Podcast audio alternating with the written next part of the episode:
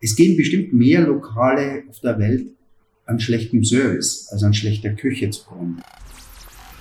Herzlich willkommen bei Rolling Pin Talks, dem inspirierenden Podcast mit Jürgen Pichler, Bernhard Leitner und den spannendsten, schrägsten, kreativsten, erfolgreichsten Menschen aus der Gastronomie und Hotellerie.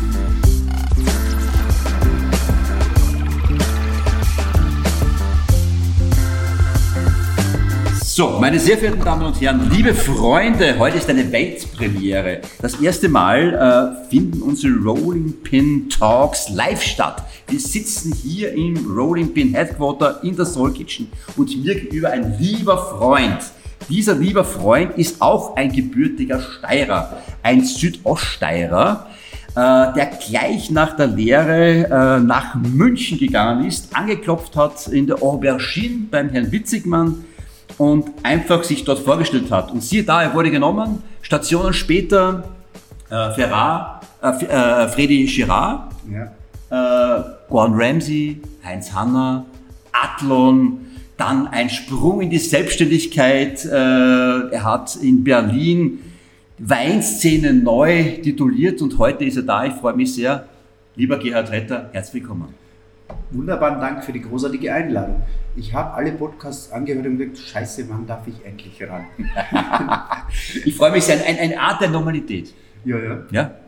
Äh, endlich sieht man sich wieder. Ja, es ist, es maskenlos, gell?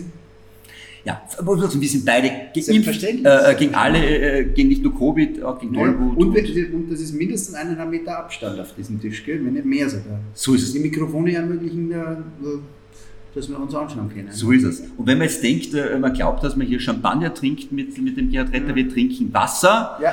Äh, seid zum Wohle, lieber Gerhard. Zum Wohle. Ja. Das ist mit das edelste Getränk der Welt. Gell? So ist es, weil wir möchten natürlich etwas äh, Tolles äh, für euch hier produzieren. So, lieber Gerhard, habe ich etwas falsch gesagt in der Einleitung? Das heißt, du hast ja, gelernt... Du hast etwas falsch gesagt, du hast den Namen vom Herrn Freddy Girardet nicht richtig ausgesprochen, aber ich bin gnädig in meiner Art als, äh, als Südoststeirer nicht viel, aber. Friedrich Girardet, der erste Jahrhundertkoch mhm. überhaupt. Noch ja, vor ja. Bocuse, noch vor ja. äh, äh, Robuchon, ja, noch vor Eckert. Ja? Vielleicht auch der größte.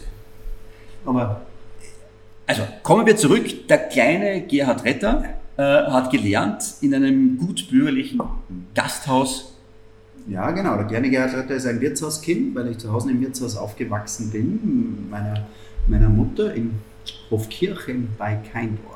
Also im heutigen Bezirk, ist Hartberg noch ein mhm. Bezirk? Oder mhm. ist der, ja, doch, okay, auf jeden Fall. Gut, ähm, ja, und dann habe ich in der Nähe von Gleisdorf in Ludersdorf, das wird den Menschen nämlich sehr viel sagen, Koch und Kellner gelernt. Vier Jahre Ausbildung und ja, irgendwann war die doch fertig. Ich habe sogar die Prüfungen bestanden, sogar beide, die als Koch auch. Aber ich habe irgendwann erfahren, ähm, dass mein Talent an den Menschen vielleicht äh, größer ist als das an den Pfannen. Und so ging es dann in den Service und bin da geblieben. Wie gesagt, Lehre fertig und dann, und dann zum ja. Witzigmann. Erst wie kommt man auf die Idee und. und äh naja, äh, da muss man sagen, man schimpft immer auf die Lehrer. Zu Unrecht würde ich sagen, es gibt auch Lehrer, die einen sehr inspirieren. Und das ist passiert. In meiner Lehrzeit in der Berufsschule in Bad Gleichenberg gab es damals ähm, unter anderem einen Lehrer, der hieß äh, Clemens Nefzeller, zu allem Übel noch ein Deutscher. Ähm, und dieser Lehrer hat uns sehr viel beigebracht, was nicht in den Lehrbüchern stand. Das heißt, wir haben eine Stunde lang auch mal nur darüber gesprochen, was seine Erfahrungen in der Gastronomie weltweit waren. Der hat in guten Häusern gearbeitet, war in London im Dorchester, war in Venedig äh, in einem großartigen Hotel und naja, und der hat irgendwann auch mal aus dem Nähkästchen geplaudert und hat von diesem witzigen Mann erzählt, der ja ein Österreicher ist und der hat drei Sterne und der in München und äh, so hat sich zugetragen, dass ich zum Vorstellungsgespräch mit meiner damaligen Freundin nach Niederbayern gefahren bin, nach Bad Griesbach und dort in einem Steigenberger Hotel uns als Bärchen beworben haben. Auf der Rückreise haben wir einen Stopover gehabt in München und dann habe ich gedacht, München, da war doch dieser Österreicher. Und dann bin ich da hingelaufen, einfach in die Oberschiene, so in höchster Naivität und Frechheit und habe an der Tür geklingelt. Dann hat mich der Cisomino, der Herr Peredo, unser Mitre, reingelassen, nachdem ich ihm gesagt habe, dass ich Steirer bin und eben einen Job suche. Mich hochgesetzt oben in die Bar und äh, ein paar Minuten gewartet, dann ist er der Chef kommen, der Herr Witzimann. Nicht? Hat sich zu mir gesetzt und, ah, was hast du gemacht? Und so, ja, Kochen können gelernt, ja, Steuer und so. Und nach drei Minuten hat er gesagt, passt, kannst anfangen. Und dann ist das eigentliche Leben losgegangen, die eigentliche Ausbildung. Die ersten paar Monate waren mehr oder weniger Kellerassel, das heißt das Bedienen der Silberpoliermaschine im Keller unten etc. war sozusagen mit das Highlight des Tages. Mise en machen hinter den Kulissen und irgendwann durfte man halt dann raus. Nachdem ich da relativ lange geblieben bin, fast fünf Jahre, äh, die Fluktuation in den Häusern ist, wie du weißt, ähm, groß und wer länger bleibt, steigt schneller auf. Also es mag nicht das Talent gewesen sein, sondern einfach, man kennt einen Laden und wenn man von kleinen 0815 komme ich dann bis zur Sommelierposition alles durchgemacht, was für mich irrsinnig im Nachhinein, was für ein Glücksfall, was für eine unglaubliche Bereicherung meines Lebens und auch was welch eine fantastische Ausbildung. Nur im Rückblick muss man sagen, man war sich gar nicht bewusst, womit man da ähm, zu tun hatte. Ich habe eine lustige Anekdote. Wir haben mal ein, das erste Weihnachten habe ich einen tollen Bordeaux-Wein nach Hause mitgebracht, gell? auch Gläser gekauft, das war damals Riedel und Decanter und so und habe das alles zelebriert für meine Familie, gell? schön eingeschenkt, dekantiert, das war 1970, 75 La Mission Aubryon, ein Kultwein, ein wunderbar Carbon, der wirklich damals auch schon ein paar hundert Mark gekostet hat. Aber wir haben ein bisschen Trinkgeld gekriegt, deswegen war das nicht so weißt du ja, es gibt ja dieses Kellner im Ritz-Syndrom, nicht? Ja? Wir eignen uns den Lebensstandard unserer Gäste an, ohne Trinkgeld hat man aber total verloren, nicht? aber wie, lange Rede, kurz ich mache diesen Wein da hin und der war für mich super, kommt meine Schwester und sagt, der ist ja nicht süß. Seitdem bringe ich immer Muscato d'Asti zu Weihnachten mit nach Hause, der kostet 10 Euro und alle sind happy. aber witzig, man, ja, war einfach... Äh, unglaubliche Kollegen, fantastisch, da zerrt man heute noch davon. Die Jungs sind äh, groß geworden, erfolgreich geworden, berühmt geworden. Es sind Netzwerke, die entstehen. Diese Namen sind Türöffner weltweit und äh, ja, ich bin ein Sonntagskind. Die, die, die Liebe zum Wein wurde dann äh, beim Herrn Witzigmann sozusagen vertieft. Äh, vertieft, ja, die Liebe ja. zum Wein. Ich, mein, ich, darf, ich bin am, am, Bauernhof meiner Großeltern aufgewachsen, weil meine Mutter schon immer in der Gastronomie gewesen ist und ähm, erst als ich schulpflichtig wurde, ist sie nach Hause gekommen. Sie hat sonst immer am Adelberg auf Saison gearbeitet, ja? also Sommer und Winter. Und ähm, am Bauernhof meiner Großeltern, das war Idyll pur. Das heißt, äh, Schweindal, Hühner, Gänse, Enten, Ackerbau, Obstbau, Weinbau. Ähm, das heißt, es wurde Wein selbst gemacht. Wir haben Schnaps, Snaps gebrannt und so. Und dieses, diese frühkindliche Positivprägung des Arbeitens im Weingarten, auch wenn wir nur Doppler für den Hausbrauch gemacht haben, ja, das war einfach diese Atmosphäre. Da sind die Leute, die ernten das und dann gehst du hoch zur Presse und äh, darfst das erste Mal diesen süßen Traubensaft da probieren und so. Und da war das Thema Wein einfach irrsinnig positiv besetzt. Das hat mich auch immer interessiert. Nur ich habe nichts gewusst davon. In der Ausbildung, in meiner Ausbildung äh, da in diesem ähm, Gasthof gab es äh, Kalter La Grain Grezza, französischen Landwein und das gestaubte Achtel, äh, wie es halt so gewesen ist. Aber ein anderer Lehrer in der Berufsschule, der Herr Ottmar Wernhardt, der hat mich dann auserkoren zu einem Lehrlingswettbewerb über eine Musik Klagenfurt, den wir dann auch gewonnen haben. Also die, unsere vier Leute, die da unten waren, für die Steiermark den, den Preis dann nach Hause getragen. Das war damals ja was Großes, nicht? Aber im Zuge dieses Wettbewerbs wurden wir auch sensibilisiert für den Wein. Das heißt, die erste professionelle Weinschulung kam daher. Zu einem Winzerfahren, das Probieren, Verkosten, Servieren. Und da, da ist dann äh, sozusagen der Wein wieder erweckt oder auch einfach äh, in der Wertigkeit total ins Zentrum gerückt. Jetzt kommen wir zurück äh, zum Eckart. Äh, ich kenne ihn ja schon lange, jetzt sind wir 15 Jahre und äh, ich glaube, ein durchaus äh, anderer Typ, als wie er damals war, wie er im Geschäft stand. Ja, also Genua sehr, wirklich sehr ruhig, sehr sympathisch. Ich glaube, er kann es ja auch richtig. Ja. Also er gibt's ja, äh, äh, hat schon gewusst, wie, wie, wie man etwas macht. Ja. Jetzt kommt der kleine Bur aus der, aus, der, aus der Steiermark jetzt dann nach München und ist jetzt dann später auf einmal der Champions League mit. Mhm. Wie, wie geht man, auch jetzt als, als vielleicht als, als für junge Leute, die das vielleicht hören, äh, die jetzt einen großen Schritt setzen und die auf einmal sich in einer anderen Welt befinden. Viele geben auf, ja, oder manche geben auf äh, und dann beißen ein paar durch, die werden es. Was war für dich so das, okay, das ist eine andere Welt, und, aber das war eine Motivation, durchzubeißen? Naja, ein bisschen muss man natürlich äh, schon sagen, dass man dann am Anfang total vors Hirn gestoßen ist. Gell? Man sich denkt, wo hast du die letzten Jahre, du hast doch was gelernt. Ja, aber das war dann plötzlich äh, nochmal so, dass sagt, okay, Reset drücken und ganz zurück an den Anfang der Zeit und wieder aufsaugen und lernen. Es war auch eine gewisse Konkurrenz mit den Kollegen. Man muss sehen, Mensch, zum Beispiel Ludwig, ich weiß nicht, ob er das hört, aber der ist auch, der war schon länger da und der hat dort seine Weinbücher gehabt und schon gelernt und die Appellationen dort und da und alles. Und so, Scheiße, ich weiß überhaupt nichts. Gell? Und ich so, Alter, du musst lernen, lernen was, sonst kommst du nie weiter oder so. Und dann haben wir begonnen zu lernen und da reinzukommen.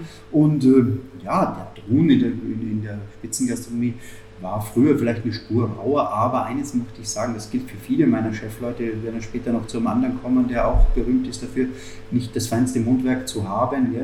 Ähm, ich glaube, die Menschen sind von Passion und Perfektion getrieben und alle, wie ich sie kennengelernt habe, können den Schalter sofort umschalten. Das heißt, während dem Service ist das Streben nach Perfektion der oberste Triebtäter. Und wenn du eben zur falschen Zeit am falschen Ort bist oder auch einen Scheiß machst, das passiert ja auch, dann muss man auch damit rechnen, dass nicht jeder kommt und sagt, macht nichts, du.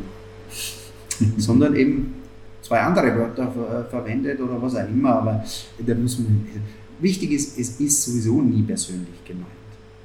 Das, das ist das Wichtigste. Satz. Es ist wie, wie beim Boxen, ja? Du, ja, du kämpfst genau. und dann äh, warmst du dich, ist wieder vorbei. Ja. Und wenn man, wenn man keine Fehler macht ja, und das nicht auch aufgezeigt bekommt, wird man sich eigentlich, wird man nicht wachsen.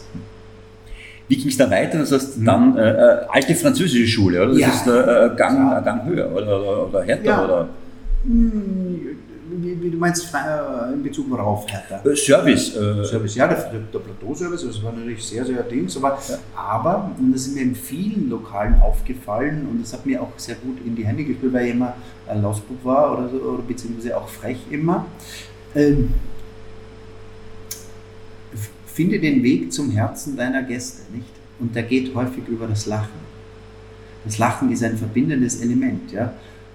Besonders im vermeidlich ähm, nur in steifen Hütten. Wenn da plötzlich einer da steht und sagt, na, sind wir zu spät? Dann weiß der gar nicht mehr reagieren. Das, meine, man muss, die Dosis macht das Gift natürlich. Und das ist eine wichtige Fähigkeit im Service zu erkennen, was ist wann richtig und wann falsch. Nicht im Zweifel muss man immer zurückziehen, damit es eben nicht übers Ziel hinausschießt. Aber trotzdem ist es so, es geht alles über die Herzlichkeit. Und äh, die Arbeit, nur, ist wie beim Eiskunstlaufen.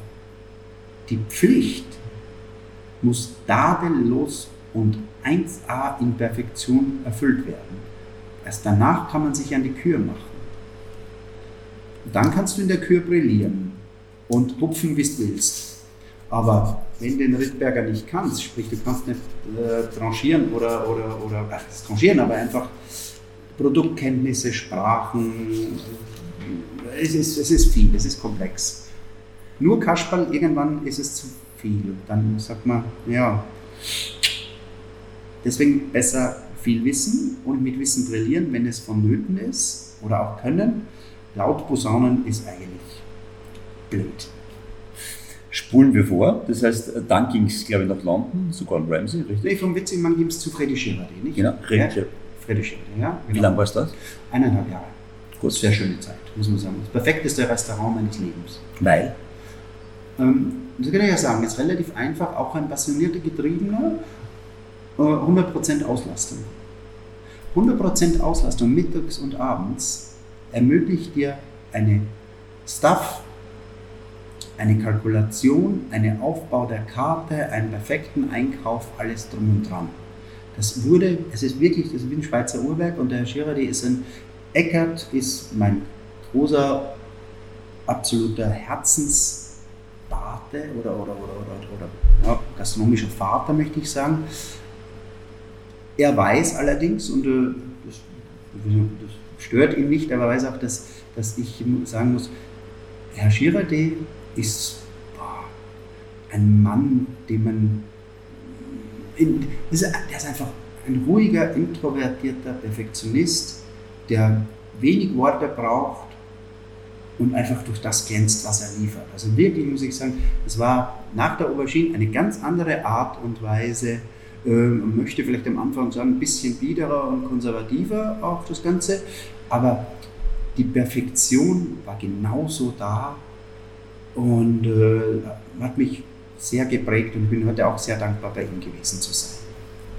Das war, war eine, eine, eine, also besser, also den Chef und den Herrn Schiradi so hintereinander zu haben, war in der Qualität bestimmt weder da noch dort besser, nur 100% Auslastung. Das heißt, du hast 80 Cover mittags, 80 Cover Arbeit, abends, du hast 16 Kellner, 28 Köche, alle werden halbwegs gut bezahlt. Die Arbeitszeiten sind normal, normal für damalige Zeit. Ja.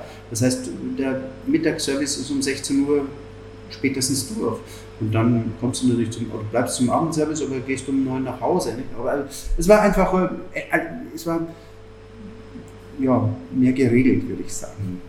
Man hat schon gemerkt, dass dieses Metier in der französischen Schweiz mehr das Standing des französischen gastronomischen Standings hat.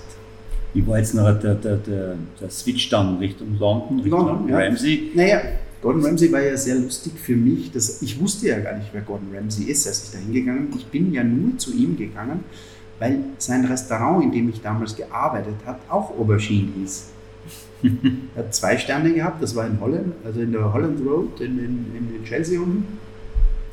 Und äh, das finde ich lustig, also in München in der Aubergine gehst du auch äh, da in die Aubergine nach London. Gell? Und ja, Klar, aber das ist äh, auch, auch Gordon Ramsay, so wie wir ihn kennen im Fernsehen, er ist nur bedingt so. Er ist natürlich auch ein, ein, ein Schreihals, muss man sagen, ja, aber nur wenn es einen Grund dazu gibt, einen Anlass. Das heißt, wenn das nicht so umgesetzt wird oder auf den Teller kommt oder rausgeht aus der Küche oder wie er sich das für seine Gäste vorstellt. Das ist der einzige Grund, warum dieser Mann in seiner Sprache äh, im Fernsehen viele Biptöne erzeugen würde oder das auch tut. Gell? Aber who cares? Ich, meine, ey, das ist, ich denke, eine gewisse Selbstsicherheit, auch als Kellner oder als Mensch in sich, macht dich irrsinnig stark. Wo du sagst, das lasse ich mit Vergnügen über mich ergehen oder weniger Vergnügen, aber ich komme sowieso nicht an mich ran. Wenn ich was falsch gemacht habe, okay, dann nehme ich das mit, aber nur weil der jetzt da rumhampelt wie, wie das Rumpelstilzchen und schreit, also muss er selber nicht dir dein, hier deine Hirn zermartern. Okay, Gelassenheit ist wichtig. Ja, okay. schon. Ich, ich spule jetzt ein bisschen vor, ich glaube dann äh, äh, äh letztlich äh, Heinz Hanna Meierling, mhm. dann kam die große Bühne, glaube ich. Ja, ja. ja. Nach Heinz Hanna, ähm, wo ich auch relativ lang war, eben nach dem Militär, ich musste irgendwann mal zum Militär, nicht? Äh, nach Heinz Hanna rief dann ein Kollege aus der an, das war damals der liebe Rainer Sieg, seines Zeichens damals Küchendirektor im Adlon, und sagt, Gerhard, wir brauchen einen Meter, kommst du nach Berlin? Ich sage, nein, was will in Berlin? Und er gesagt, komm einfach her, nicht? Und Flug bezahlt, dann von alles im Vorstellungsgewicht und Zimmer da oben und ich meine, ich möchte fast sagen, raus aus dem Flugzeug und sofort entlarven mit Berlin, nicht? Ja? Also als Stadt, äh, natürlich ist London die größere Stadt, gell? nur ganz ehrlich, London war sechs Tage Woche von 9 Uhr morgens bis Mitternacht, 1 Uhr nachts, äh, sechs Tage lang. Das heißt, Sonntag hast du bis 15 Uhr geschlafen, was gegessen und bist um 10 Uhr wieder schlafen gegangen. Also von London null gesehen, nada, Arbeit.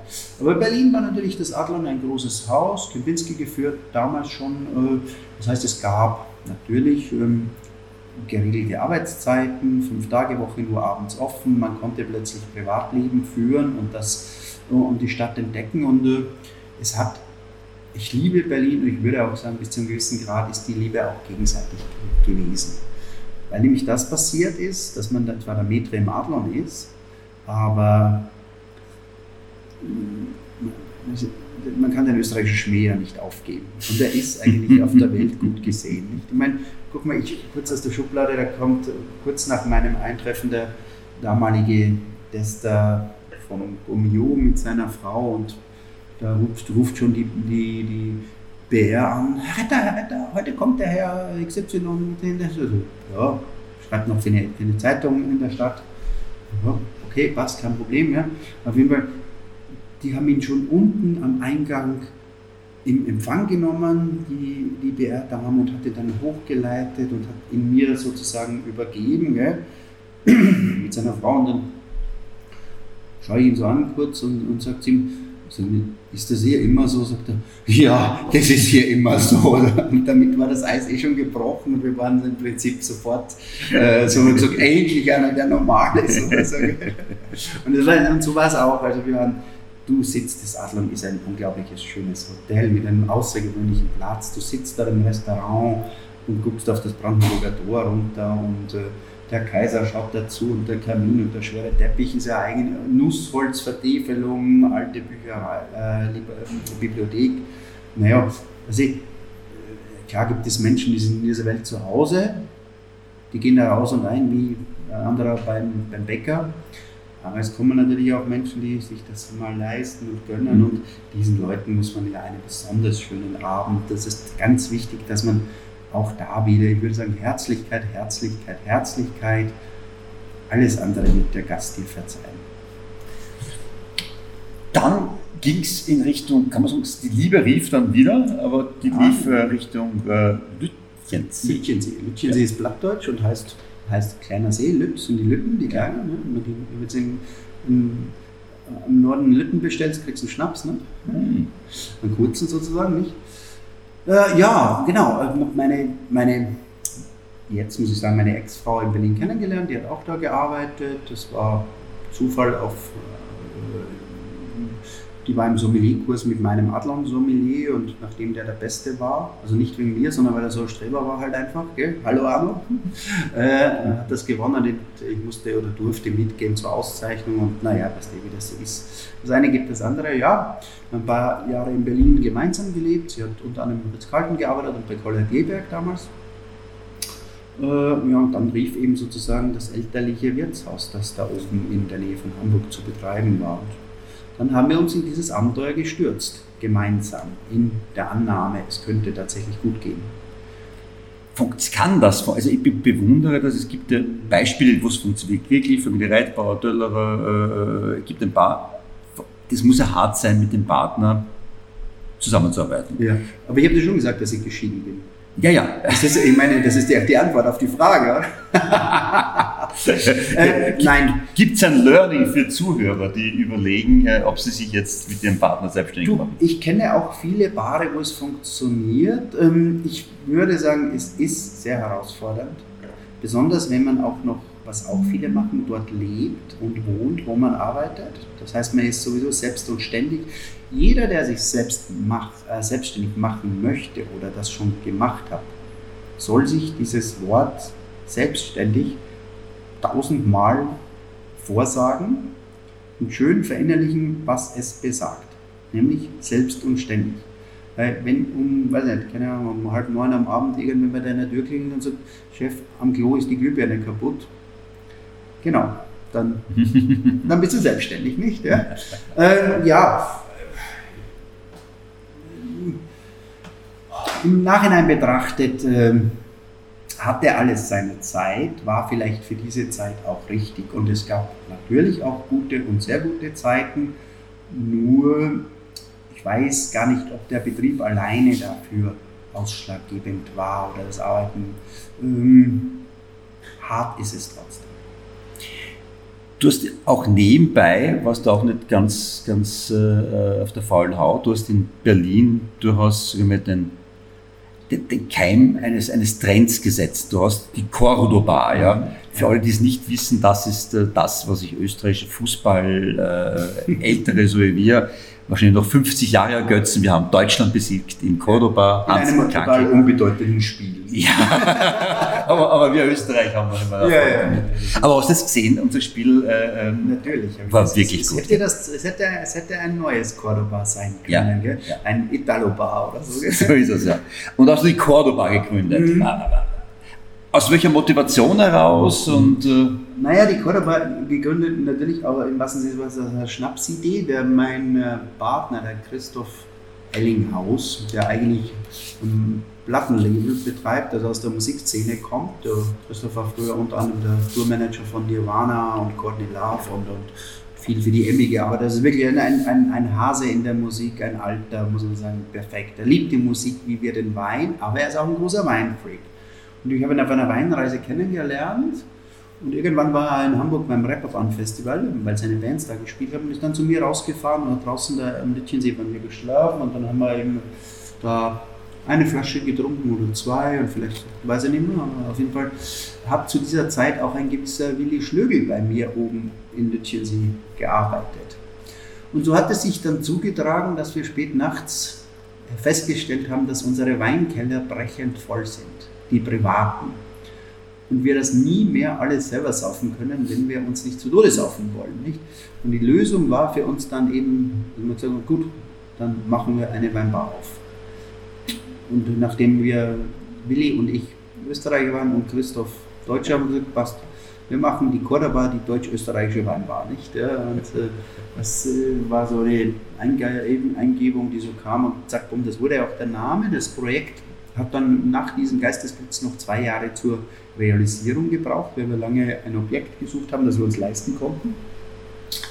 Ja, und dann ist das das geworden. Wir haben Glück gehabt, dass wir den Lukas Mraz bekommen haben als Küchenchef, durch Zufall irgendwie, muss man ehrlich gestehen. Und äh, dann ist etwas eingetreten, was wir nie geplant haben. Es wurde ein es war aus Passion geboren und den Bedarf, das war vielleicht auch noch Teil deiner Frage, den Bedarf haben wir schon gesehen und zwar nämlich den Bedarf, nach Dienstschluss in der Gastronomie spät nachts noch anständig guten Wein stilvoll zu trinken, in schöner Atmosphäre. Denn wenn man tatsächlich durch die Stadt oder viele Städte fährt, ist es schwer, nach Mitternacht oder nach 1 Uhr noch irgendwo ein anständig gekühltes Fläschchen hochwertigen Wein in tollen Gläsern zu bekommen und auch wichtig, nicht als Störelement zu gelten. Und nachdem Berlin keine Sperrstunde hat, nach wie vor nicht, kann man, und das wird der Willi Schlögel ähm, bestätigen, kann man auch manchmal nur noch morgens das letzte Fläschchen Wein verkaufen. und so wurde die Cordoba mit der Kreativität der Küche, das ist äh, Sharing-Konzept. Luki hat begonnen, haben wir, glaube ich, die ersten zwei Wochen mit Schnitzel und Marillpalatschinken. Und irgendwann hat der Luki gesagt, das geht mir so ein Arsch, ey. kann ich nicht was anderes kochen? Und der Christoph hat gesagt, ja, okay, kann was anderes kochen, aber Austern kommt bei mir nie auf den Tisch. Und der Luki das erste Mal ein Schweinekinn sous gegart, mit Fels, irischen Felsenaustern gemacht und es war mega legendär. Und Christoph hat das probiert und hat gesagt, Alter, ist das geil. Und dann hat er gesagt, hier, Lucky, carte blanche, koch einfach, was du willst. Und dann hat er das gemacht, was er gemacht hat. Und hat so Gerichte gekocht wie den, den äh, gurkenmaskentragenden Lachs, äh, Lachskopf und äh, natürlich Halleluja ein bisschen provozieren, aber es gibt dann plötzlich gebackenes Hirn, Kalbshirn mit so und das, und das Beef da da, wo die sowieso legen. Also die Spitze haben wir ein paar Mal äh, ja, genau. euch reingezogen. Also ja, ja, es, ist, es war die erste Bühne, die er gehabt hat, wie als Küchenchef. Ja, genau, als Küchenchef. Er war in grandiosen Häusern, auch in Holland viel unterwegs und mhm. fantastisch auch. Ich war glaube beim Whistler auch gewesen, ja, war auch. Gell. Und, aber es wäre das erste Mal, dass er so wirklich Lukas Marz sein konnte. Mainz in jeder Verrücktheit, diese, die Stadt und wir haben ihm keine Grenzen gesetzt. Natürlich gab es auch manchmal Leute, die gesagt haben, das ist aber schon sehr schräg, ja, und so, ja und? Mein Gott, ist halt so. Ne? Mein, schmeckt, schmeckt nicht, und, aber Lukas hat uns, also, er ist ein Schatz, ein Riesenbaby. Das wird ein Leben lang bleiben, strahlend vor Kreativität und auch Herzlichkeit, aber auch perfektionistisch letztlich. Also er ist ein Genie. Jetzt Bevor wir weitergehen, bist mehrfach ausgezeichnet, Gastgeber, Sommelier, schönster, bester, größter, gut duftendster, glaube ich. Ja. Das wird besonders hier die, äh, die Zuhörer im Podcast jetzt ja, äh, ja. Ja. Also wir schwitzen uns hier ein. Das ist ein heißer Tag, ja, der heiße Tag des Jahres, des Jahrhunderts, glaube ich, und wir sitzen hier einigermaßen gut gekühlt. Aber jetzt komme ich zurück. Äh, äh, Berlin ähm, hat ja äh, auch eine gewisse Dynamik äh, und, und ich spreche jetzt aber Dinge auch an, die, die vielleicht äh, nicht jeder weiß, aber, aber auch ein Thema sind. Äh, Berlin verleitet natürlich auch viele Menschen. Das heißt, äh, wie steht es um, um den Alkoholismus in, in der, in, in der Service-Szene? Ob es jetzt Service ist oder, oder Sommelier oder auch in der Bar? Man muss die Kochszene nicht aufnehmen. in der Gastronomie, nehmen wir es einmal so. Ja, das ist natürlich so. Wie äh, siehst du das? Ja, man muss den Versuchungen des Lebens schon widerstehen können. Das ist einfach so. Die Problematik liegt darin, dass, dass, dass der Genuss sich häufig auch über den Alkohol, sprich über den Wein oder Champagner oder auch Spiritosen oder so. Ähm, und natürlich, wenn so einer zu dir kommt und Spaß hat und sagt, na komm, trink halt mal mit, etc. oder so, ja, das kann man einmal machen, aber es kommen viele, die sagen, trink mal einen mit und so. Ja. Ähm, Finger weg vom Alkohol. Also man muss schon stark sein, dass man sagt, okay, nein, ich möchte nicht mehr oder ich will nicht oder bitte nicht böse sein, ich trinke heute nichts oder so. Ähm, das Schlimme ist nämlich wie bei allen ähm, Drogen und letztlich ist auch der Alkohol in irgendeiner Form in, in, in der falschen Dosis äh, eine Droge. Ähm, man muss auch eben widerstehen können. Man hat natürlich beim Alkohol und durch die Hochpreisigkeit des, äh, der Luxusmarken die Möglichkeit, es den Deckmantel der Kennerschaft über seinen Alkoholismus zu schmeißen. Das ist alles ein bisschen überspitzt, was ich jetzt mhm. sage, nicht? Aber ähm, Mitarbeiter, ich denke, man hat selbst schon mal erlebt, was der Alkohol aus einem machen kann. Und es wäre ganz wichtig, dass man mal von sich selbst ein Video im Vollsuff sieht. Ich glaube, das heilt wirklich. Gell? Und äh, ich kenne viele, die werden von Dr. Jekyll zum Hyde und so. Und, und ja, mein, wo hört der Genuss auf? Ich sage immer so, trinken bildet, saufen macht echt dumm. Eigentlich sollte schier machen, weil das ist den meisten wichtiger. Jetzt äh, komme ich zurück so ein bisschen auf, auf den, auf den äh, Beruf des Kellners. Also wir haben ja beide Kellner gelernt, ja. ja. Nicht Restaurantfachmann, wie es heißt, ein Kellner. Ich finde eine fantastische Lehre, weil mehr, mehr, kannst du nicht über die Psyche eines Menschen und, und wie du dich bewegst. Ja. ja. Wie, wie, siehst du das Berufsbild äh, des Kellners aktuell? Was sollte man tun, damit das noch spannender wird, dass die Leute noch sehen, wie was das für ein großartiger Job eigentlich ist? Also die Wertigkeit des Berufes ähm, in der Gesellschaft ist leider wirklich schlecht. Wenn du rausgehst und sagst, du bist Kellner, das, das ist ja Katastrophe. Also Katastrophe, aber ich meine, du sagst ja, ja, alles gut. Ja. Wenn du rausgehst und sagst, du bist Sommelier oder Maitre, oh, plötzlich hast du eine Anerkennung. Aber das ist doch schade, ist denn der Kellner nichts wert? So, das heißt, müssen, was müssen wir tun, dass der Berufsstand, der wirklich, wie du gesagt hast, höchst anspruchsvoll ist in jedem einzelnen Detail. Das ist egal, ob im kleinen Kaffeehaus oder im Luxusrestaurant als solches. Du musst einfach äh, äh, viel denken, schnell sein, reagieren können, Situationen erfassen können. Menschen, man sollte kein Misanthrop sein, das heißt, es hilft, wenn man Menschen mag. Mhm. mag Und man muss Entscheidungen treffen, da kann man keine Rücksprache halten. Fachlich versiert sein und trotzdem die Größe zu haben, den anderen groß sein zu lassen, denn letztlich gehört die Bühne dem Kunden, dem Gast, äh, sich auch zurücknehmen, mehr zurücknehmen, als man möchte, aber trotzdem dann brillieren, wenn es angebracht ist. Ähm, es gehen bestimmt mehr Lokale auf der Welt an schlechtem Service als an schlechter Küche zugrunde. Denn, ich sage mal so, den alten verstumpfenden Fisch, der schon vor sich hin stinkt, drei Kilometer gegen den Wind, wird man reklamieren. Den hochnäsigen, arroganten oder vielleicht auch schwer nachlässigen Kellner wird man selten reklamieren und äh, ich glaube, man, ich glaube, die Betriebe wissen es häufig nicht, dass eine große Fehlerquelle am direkten Kundenkontakt ist, vielleicht sogar die neuralgischste überhaupt. Was könnte man jetzt tun? Du sagst, als Sommelier oder als Mädchen sagt man, wow, ja, als, als, als normaler Kellner, Restaurantfahrer muss man ja, Überbrückung, ja, es ist oft so, ja, in der Schweiz, da, sagt man natürlich nicht, ich bin in der Gastronomie, das ist ja fast die Prostitution, ja, äh, da ist man auf den Sprung zu etwas, während auf der anderen Seite in, in, in den Niederlanden, äh, dass äh, ganz viele Jugendliche, bevor sie studieren gehen, in die Gastro gehen, weil sie auch Lebenserfahrung schaffen. Das ist dieser, die Wertigkeit viel höher also wenn es die Niederländer schaffen, was könnte man tun, dass man es auch in, in Deutschland und ja, Österreich meine, schafft?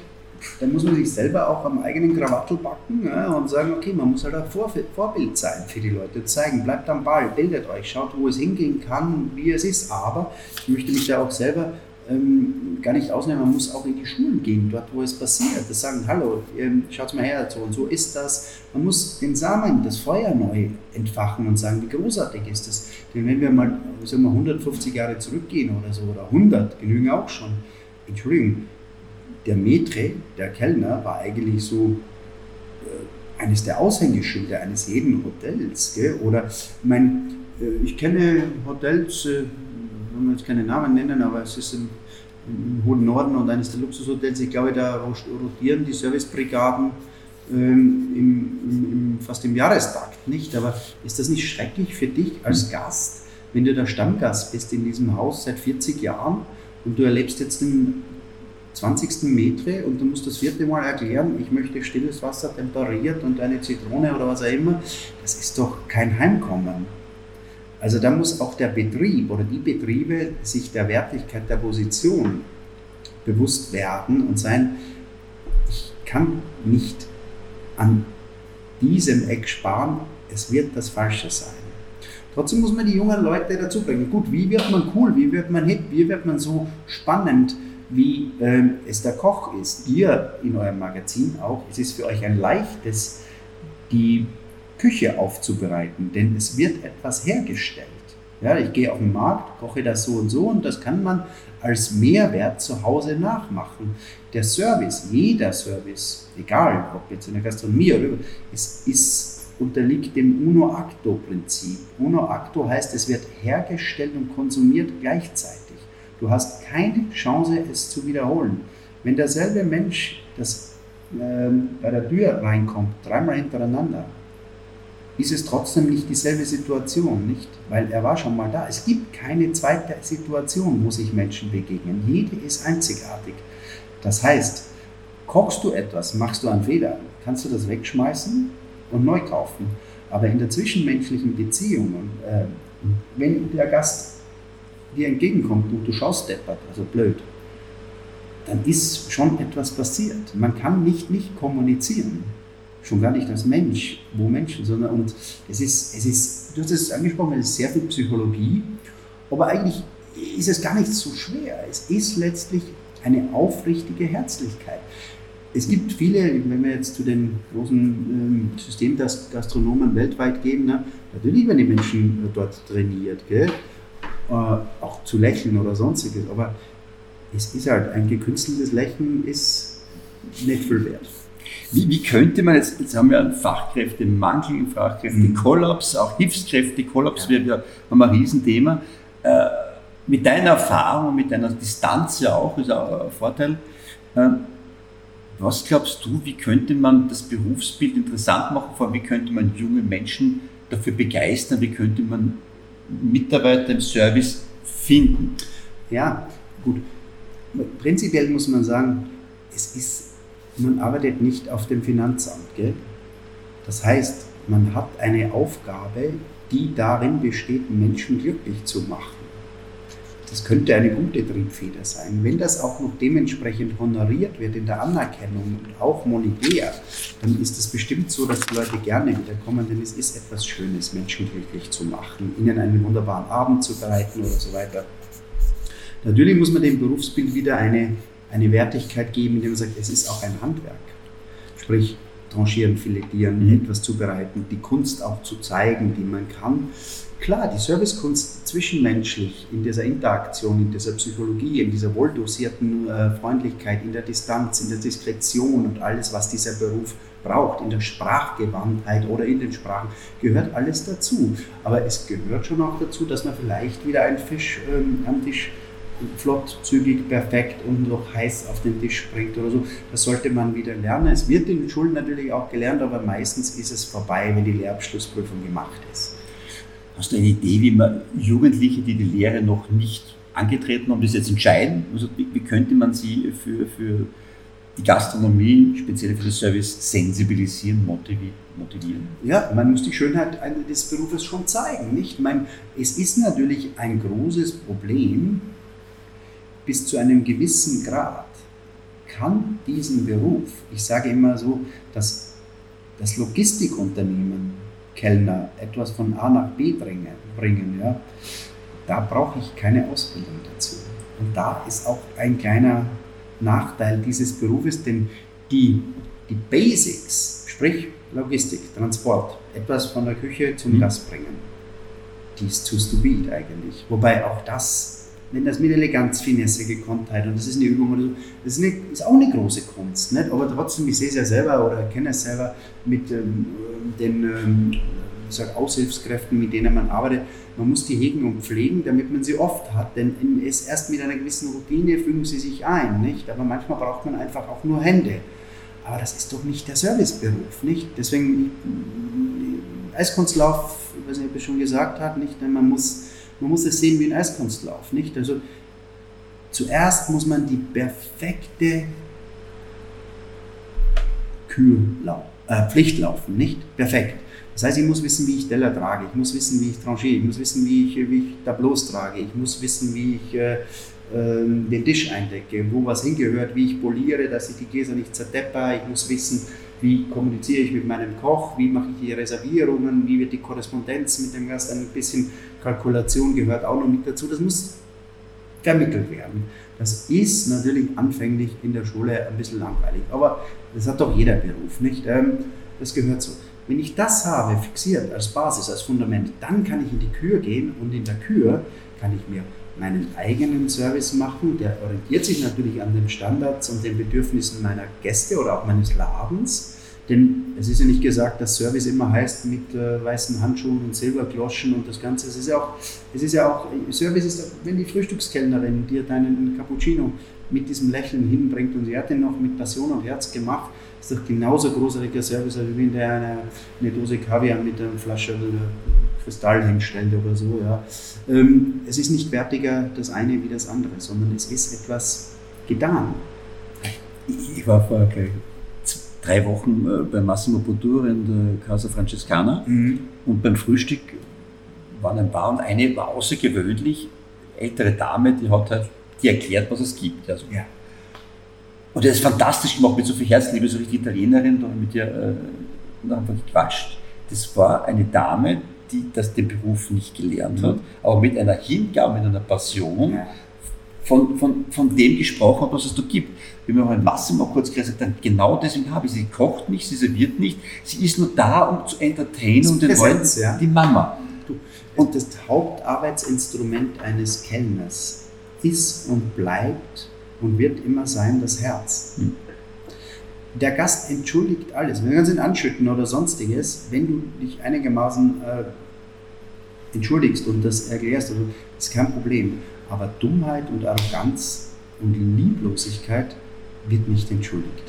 Weil äh, Fehler, Fehler sind ist super, man muss Fehler machen. Das, ist, das gehört zur Entwicklung eines jeden Menschen mit dazu. Und äh, ich habe mal in meiner Ausbildung da in diesem städtischen Gasthof äh, ein Mädchen von der Erstkommunion in ihrem weißen Kleidchen von oben bis unten mit Campari angeschüttet. das ist halt so, das passiert jedem, nicht? Ja?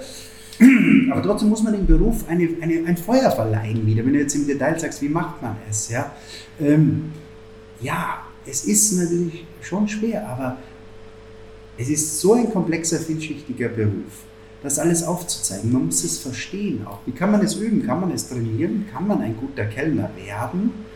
Ja, aber ich denke, man muss auch ein, wie sagen, ein guter Mensch sein, aber ein positiv geprägter Mensch. Und ich würde sagen, ich würde sagen, wichtig ist auch noch, äh, um vielleicht, vielleicht ist sogar das Wichtigste für diesen Beruf, lass es bleiben, wenn du es nicht gern magst. zerstörst nämlich mehr als äh, im Berufsbild als solches. Das ist jetzt nicht, äh, nicht produktiv, weil es sowieso schon Mangel ohne Ende gibt, aber äh, Mann, wie, wie kann man die Leute dafür begeistern? Ja, vielleicht sollen wir alle nackt tanzen und sagen, wer der Kellner, wäre das eine Option? Ja, ich möchte mir nicht immer vorstellen. äh, äh, eine Frage, äh, du, es gibt ja auf jeden Sender, wenn du irgendwo um, wenn du durchzappst, gibt es eine, eine Kochsendung. Ja, ist großartig, fantastisch für den Beruf, weil äh, sensibilisiert.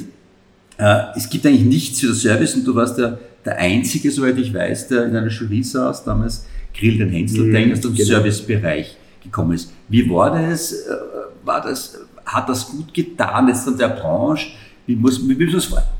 Behind the scenes. Mhm. Naja, ähm, es hat auf jeden Fall gut getan. Ich habe es auch sehr gerne gemacht. Es war irrsinnig toll, super mit, mit Kali und äh, Maria und, und äh, Johanna oder so. Die Mädchen haben gewechselt. Das zu machen war äh, also Rainer Kalmuth, ne, der ist mhm. mein Jurykollege, auch mit Steffen Hensler, muss man sagen, absoluter Profi, weiß genau, was er tut, also Medienprofi, gell? Und der natürlich auch fantastisch kochen kann, nicht in seiner Küche, in dieser äh, asiatischen Küche, in dieser Sushi-Nummer ist er bestimmt einer der Kapazunder, die wir haben in Europa.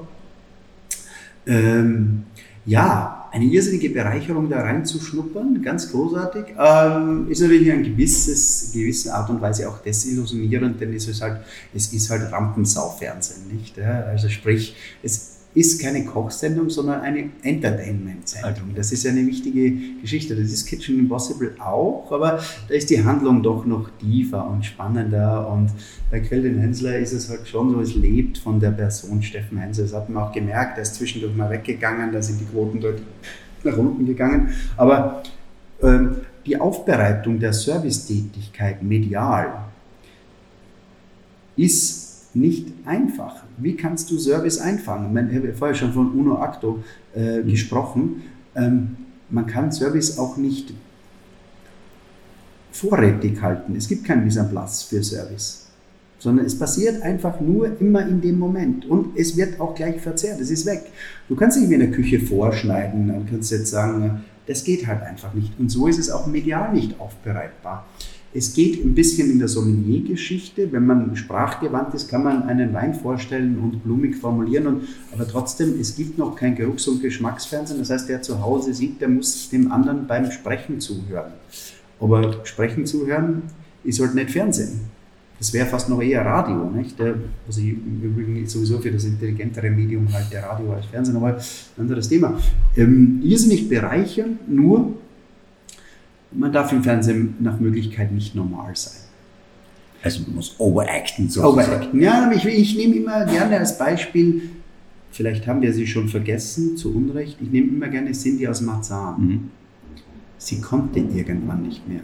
Und sie hat irgendwann gesagt, ich will nicht mehr. Ich bin mir zu blöd. Ich weiß, die Figur ist fantastisch und ist super, aber ich kann über ihre eigenen Witze nicht mehr lachen. Ich, äh, die Positionierung in der Ecke, in der, der sie sich gestellt hat, war für sie ein, Glück und Segen gleichzeitig. Aber was sollst du als Kellner machen? Man kann sich anziehen wie ein Vogelstrauß, ja, ist okay, machen auch ein paar Kollegen. Ja. Hi Justin. Nein, es ist in Ordnung, aber ähm, kann man machen natürlich. Exzentrik ist ein Mittel zum Erfolg, nicht? Aber genügt es, es leider genügt es nicht, nur der zu sein, der du bist. Du musst schon schauen, dass du ein anderer nicht ein anderer wirst, aber du brauchst etwas. Die Menschen wollen sehen, dass du, dass du, weiß nicht, ein Freak bist. Irgendwo musst du, irgendwo müssen sie dich reinstecken können. Mhm. Wenn du, du, du ich will gar nicht sagen, wenn man allglatt ist, sondern man sagt, ja. scheiße, das ist jetzt nichts faszinierend dann. Okay. Denn, und das gilt für den Wein wie auch die Küche, für alles, ich finde das Erkennen der unspektakulären Qualität ist eine der höchsten Fähigkeiten. Man kann sich davon nicht frei machen. Man erliegt dem Effekten. Aber der zweite Blick und auch zu sehen, dass, weiß nicht, also beim Wein ist ganz einfach, es gibt fantastisch bereitete Flaschen mit Etiketten, Aufmachungen, und das ist Packaging, ist super, alles, ja. Die Wahrheit ist aber im Glas. Sie ist aber auch am Teller. Und auch bei den Menschen ist es häufig so, dass man sagt, naja, coole Klamotten, keine coolen Klamotten, aber muss ich nicht trotzdem gucken, was dahinter steckt oder wer? Also glaube ich, bedarf menschliche Reife, es zu, zu, zu erfahren. Ob es jetzt die Persönlichkeit ist oder ob es am Teller liegt. Ja. Es gibt ja manchmal Gerichte, wo du sagst, das ist nur ein Stück Fleisch oder Fisch äh, und das ist manchmal zu wenig. Ja. Es ist, ist viel halt, wie du sagst, Overacting auch am Teller, am Gast, alles drum und dran. Und dann irgendwann muss der Gast mündiger werden. Ich glaube, es ist ein Reifungsprozess für, für jeden Menschen. Absolut. Ja. Äh, das führt mich jetzt zu einer Frage, lieber Gerhard. Äh, die Sommelerie-Szene hat sich in den letzten Tagen, äh, letzten Jahren ja verändert. Ja. Äh, ähm, Positionierungen, ähm, äh, es ist jünger geworden, es ist dynamischer geworden. Äh, die, die Zeiten, wo man diesen Spaß Spucknapf oder was gibt es ja? Ja, das, das der Weinmeister, diese Kette getragen. Genau, also die sind ja vorbei. Ja? ja äh, äh, wie, wie, siehst du diese Entwicklung? Äh, tut das gut? Ja, also es tut, die Dosis macht das Gift, ganz einfach. Es tut natürlich gut, denn Sommelier oder den Kellner, um es mal so aus einer äh, belanglosen Ecke rauszuholen. Ne? Das ist wichtig für das Berufsbild. Gell? Ähm, trotzdem ist es so, ähm, ich, hab, ich muss sagen, ich hasse es, ich verachte es auch. Ich weiß nicht, wie viele Bilder in Social Media kommen, wo meine Kollegen in aller Coolität äh, 20.000 Mittelfinger irgendjemandem entgegenstrecken, weil es halt, weiß ich nicht, ich scheiße auf die Welt und ich bin cool. Ich finde es blöd. Ich finde es einfach blöd. Macht man nicht. Das ist aber okay, wenn man altvaterisch oder was auch immer oder, oder langweilig. Okay. Ähm, natürlich muss ich, ähm, ja, ein bisschen performen und die Sommelier-Szene ist ein bisschen so zum, na, wie soll man sagen, Celebrity geworden. Ja. Also man geht da hin und so. Ich würde mich da, jetzt bin ich nicht mehr so jung und auch nicht so hübsch, aber es, man kann schon gut leben. Die Leute sind dankbar, wenn sie dich buchen können, auch für Veranstaltungen. Man hat einen Bad und man trägt etwas bei. Das Weinwissen, das man vermitteln kann, oder überhaupt das Genusswissen, würde ich sagen, denn der Sommelier ist bei Gott nicht nur Wein, äh, sondern es gibt ja viel weiter das, das Feld, nicht? Ähm, aber ja, wenn die Selbstinszenierungstrieb größer ist als das, was man selbst an Erwartung erfüllen kann, dann äh, ist es Blendwerk. Und ja, man muss sich vielleicht unterscheiden von den anderen, kann das auch machen. Es soll coole Läden geben, kann da reingehen, aber ich muss trotzdem nicht aus der Flasche saufen. Ist so, finde ich deppert. Aber wer will das, wer will das beurteilen? Jedes, jedes Leben und Leben lassen, es wird Leute finden, die es cool finden. Okay, so do it. Ähm, ich bin da, glaube ich, noch zu, zu sehr der Oldschool-Fraktion angehangen, wobei ich hasse Steifheit, ich möchte nicht steif sein, aber es muss fein bleiben, elegant. Und es, ist nicht, es darf nicht zwanghaft zu einer äh, narzisstischen Selbstdarstellung werden. Das ist dann, der Star und Mittelpunkt unseres Berufes ist mein Gast. Er ist der König. Wenn er tanzen will, whatever, lass ihn tanzen und gib ihm die Musik dazu. Ist okay. Aber es ist leichter gesagt als getan. Die Szene reißt sich selber mit, man, man pusht sich gegenseitig auf und äh, die Burben sind. Äh, ich finde super. Heiraten ändert ja nichts, sage ich immer. Kinder ändern aber sehr viel. Und wenn auch alle, die äh, vielleicht ab und an über die Stränge schlagen und sich auch einer pseudo-intellektuellen Szene hingeben, um dort besonders schlaue Sprüche abzusondern, wo ich mir einfach fragen muss, halt einfach die Goschen. dann, dann äh, ja, das gehört, also Social Media hat viel gemacht. Früher war es nicht möglich, so zu, äh, so, äh, sich so zu inszenieren. Mhm. Und jetzt hat jeder zwei Accounts, drei Accounts, vier, dort, da, den seriösen auf LinkedIn und dann hat man vielleicht noch den auf Insta oder äh, keine Ahnung. Und da kann man natürlich zeigen und das schiebt sich gegenseitig ein bisschen höher, nicht? Ja, bum, bum. Ähm, ist lustig, aber es muss, gehen wir wieder zum Eiskunstlauf, mhm. es muss die Pflicht auch erfüllt werden. Ich kann nicht nur der Kasperl sein. Und gerade der Kasperl oder der Clown hat es besonders schwer, weil man ihm häufig nicht zutraut, dass er auch ähm, seriös sein kann. Ja. Das ist schwierig. Und das ist ein wichtiger Faktor für mich, das finde ich immer. Äh, seriös ist nicht gleichzusetzen mit ernst. Also das ist jetzt nichts, ja, ich kann durchaus fundiert und fachlich Mhm. perfekt arbeiten, aber es muss nicht bieder und ernst sein, sondern man darf auch lachen dabei. Denn es steckt halt an und es ist auch, ja, das heißt, Blödsinn machen gehört zum Leben dazu und äh, ich möchte nicht über meine Jugend sprechen, sonst, äh, ja, Du, äh, wir, wir haben ja, liebe Zuhörer äh, und Zuhörerinnen, 10. und 11. Oktober äh, Rolling Pin Convention, Wine Days, erstmals äh, in Berlin und 14 Tage später, 24. und 25. Oktober äh, in Graz mit äh, Gerhard Retter als Host, als Moderator, wo wir über Trends sprechen, Weintrends, Sommelier-Trends mit einem fantastischen Line-up, äh, fantastischen Gästen. Äh, es wird verkostet, es gibt Neues, es wird, es wird alles hinterfragt. Also äh, wir würden uns sehr freuen. Schaut rein, olympianconvention.com, Early Bird Ticket. Jetzt kann man richtig Kohle sparen. Dann seht ihr äh, Gerhard Retter live on stage. Und jetzt dann, äh, lieber Gerhard, abschließend, weil es verraten wird alles, ja, äh, oder zu viel. Ähm, wo, wo geht die Reise hin? Das heißt, äh, es wird ein neues Konzept von dir geben in München, nicht Ja. eines, zwei.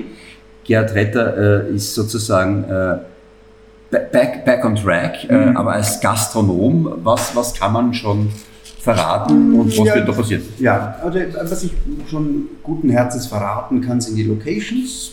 Die eine Location wird äh, auf, in München auf der Praterinsel sein. Da wird es ein legeres Konzept geben, locker, easy, qualitativ hochwertig, aber super mit relaxed. der Isar, die Mitten, Bratinsel? ja, eben, die, die Praterinsel ist mitten in der Isar. Das heißt, man isst und sitzt äh, dann äh, sozusagen am Wasser und das ist ein äh, altes Industriegebäude, das da ähm, zu einem Restaurant, beziehungsweise war schon ein Restaurant drinnen teilweise, aber es wird da umgebaut und das wird ein fantastisches, relaxtes, entspanntes Konzept, das äh, keine Abstriche in der Qualität hinnimmt, aber einfach, da kann man in den Gummistiefeln reinlaufen oder im Smoking, who cares. Herzlichst willkommen und es soll auch so sein.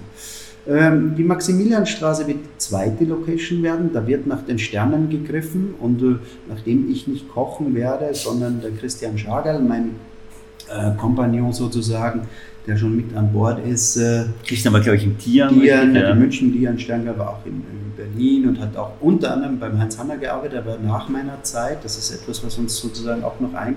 Ähm, Christian wird da kochen und er wird nach den Sternen greifen wollen und äh, das ist die eine. Dann wird es auch eine Bar geben, ähm, die natürlich früh schon öffnet, also also sprich vormittags mit ein bisschen Frühstück. Ich denke, das Frühstück ein bisschen, das heißt anders, aber anspruchsvoll. Und äh, Wie, wie stelle ich mir anspruchsvoll na, anspruchsvoll heißt in der Qualität. Weißt du? Also du kriegst halt, du kriegst jetzt nicht der Silber serviert, sondern es ist halt wichtig, dass, das, dass, das, dass das ein Glas einfach perfekt ist. Mhm. Vielleicht auch in weiterer Folge dazu einlädt, doch wieder frühstücken zu gehen ein bisschen äh, und das auch, ist egal, ob das heißt, das kannst du Christian auch fragen, aber es wird das perfekte Croissant geben mit einem Espresso.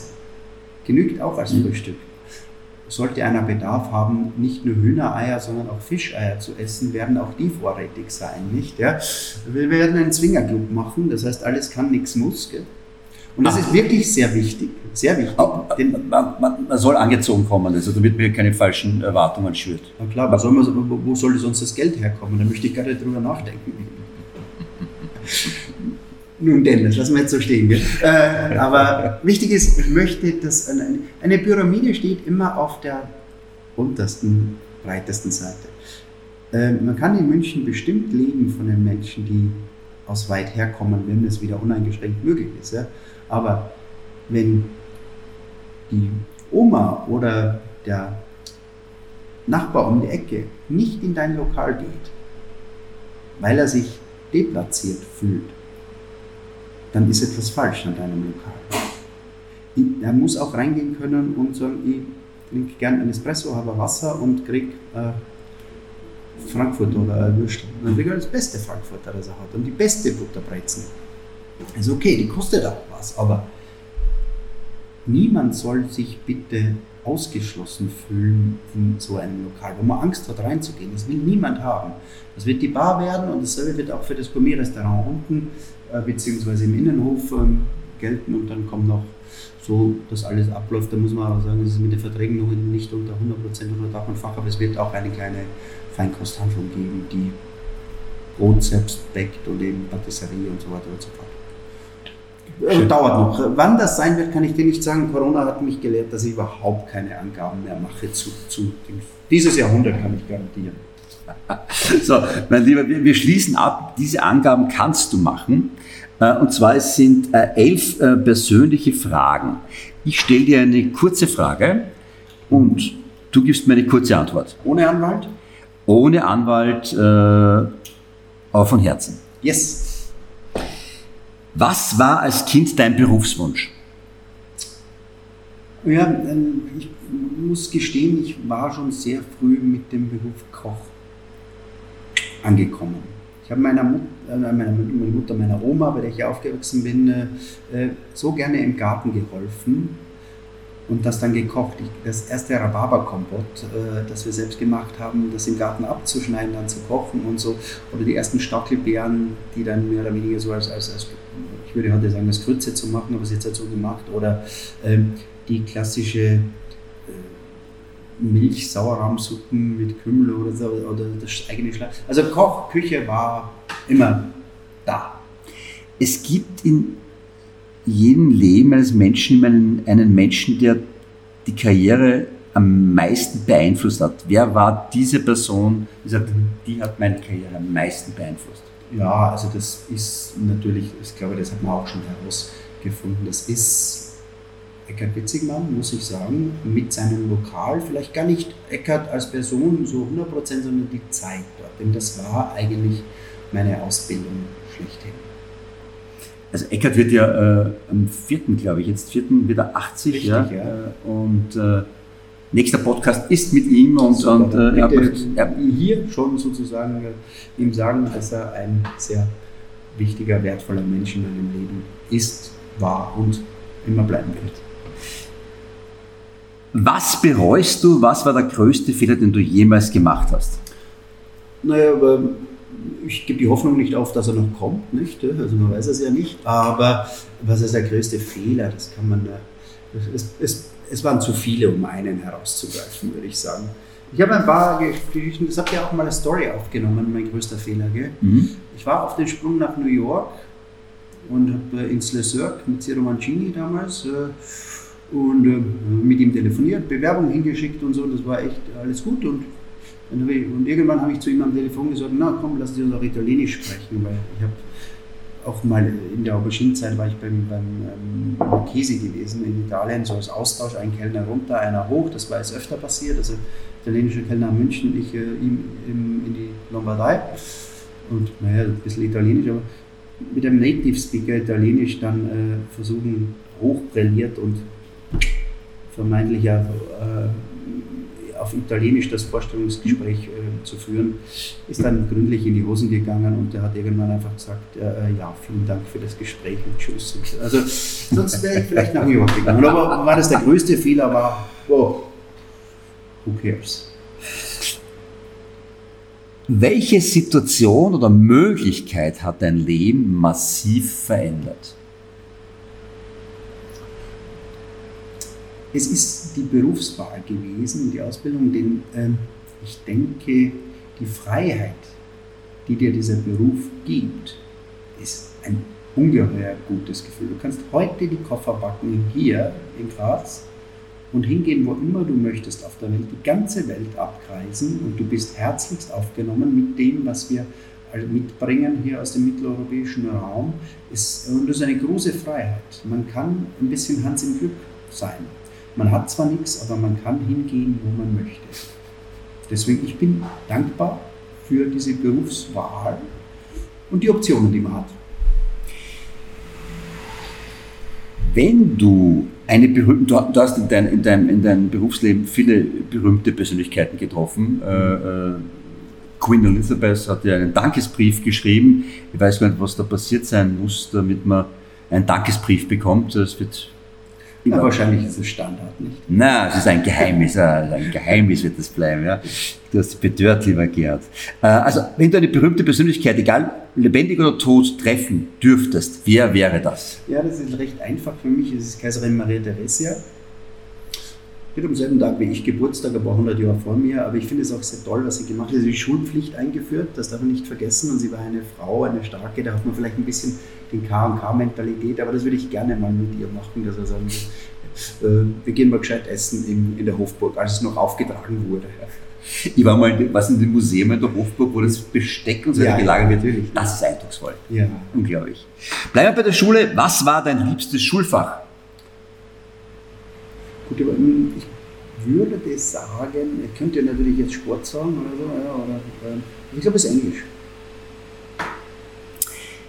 Niemals, niemals auf ein Bier gehen würdest du mit, Jedem Nazi-Arschloch. wenn du nur noch einmal ein Restaurant besuchen könntest. Nur einmal. Welches wäre dies? Und das ist eine sehr fiese Frage. Ja. Ja, wenn, wenn es wirklich so sein sollte, würde ich vielleicht auf ein Beispiel zum Ritchie Rauch gehen. Richie, falls du zuhörst, äh, die Reservierung dauert noch hoffentlich ganz lang. ja, ich hoffe. Äh, bleiben wir gleich dabei. Und was wäre deine Henkersmahlzeit? Wer ist noch das Beispiel? Ja, es ist Beispiel oder Gulasch und vielleicht sogar Schnitzel, also so in dieser. Also ist Soul in der, in der, in der, in der, in der Ferne lernt man diese vermeintlich einfachen Gerichte so zu schätzen. Also ich liebe alles, was zum Essen da ist, aber ein geiles Beispiel und ein geiles Gulasch, boah, lässt man viel dafür stehen. So, die letzte und abschließende Frage, äh, lieber Gerhard. Wie soll sich die Menschheit an Gerhard Retter erinnern? Naja, vielleicht nicht so schlecht, wie es wirklich gewesen ist. Aber wird sie das überhaupt tun? Muss sie es? Von mir aus muss es nicht. Sie wird. Wir heben, wir heben das Glas Wasser. Vielen Dank, lieber Gerhard. ich danke dir. Danke. Mein Vergnügen, kurzweilig wie immer. Und äh, Wir, wir sehen uns auf der Royal Bean Convention. Ja, Berti, also ich würde sagen- Schwarz. irrsinnig spannend. Wir werden und haben schon gigantische Themen ausgesucht. Wir werden das, ähm, wir werden versuchen, das zu vereinen. Spaß, Know-how, Freizügigkeit im Sein, wenn man so möchte. Aber man kann was lernen und viel Gaude dabei haben. Wir freuen uns auf euch. Tschüss, euch, Viert euch. Baba. Baba.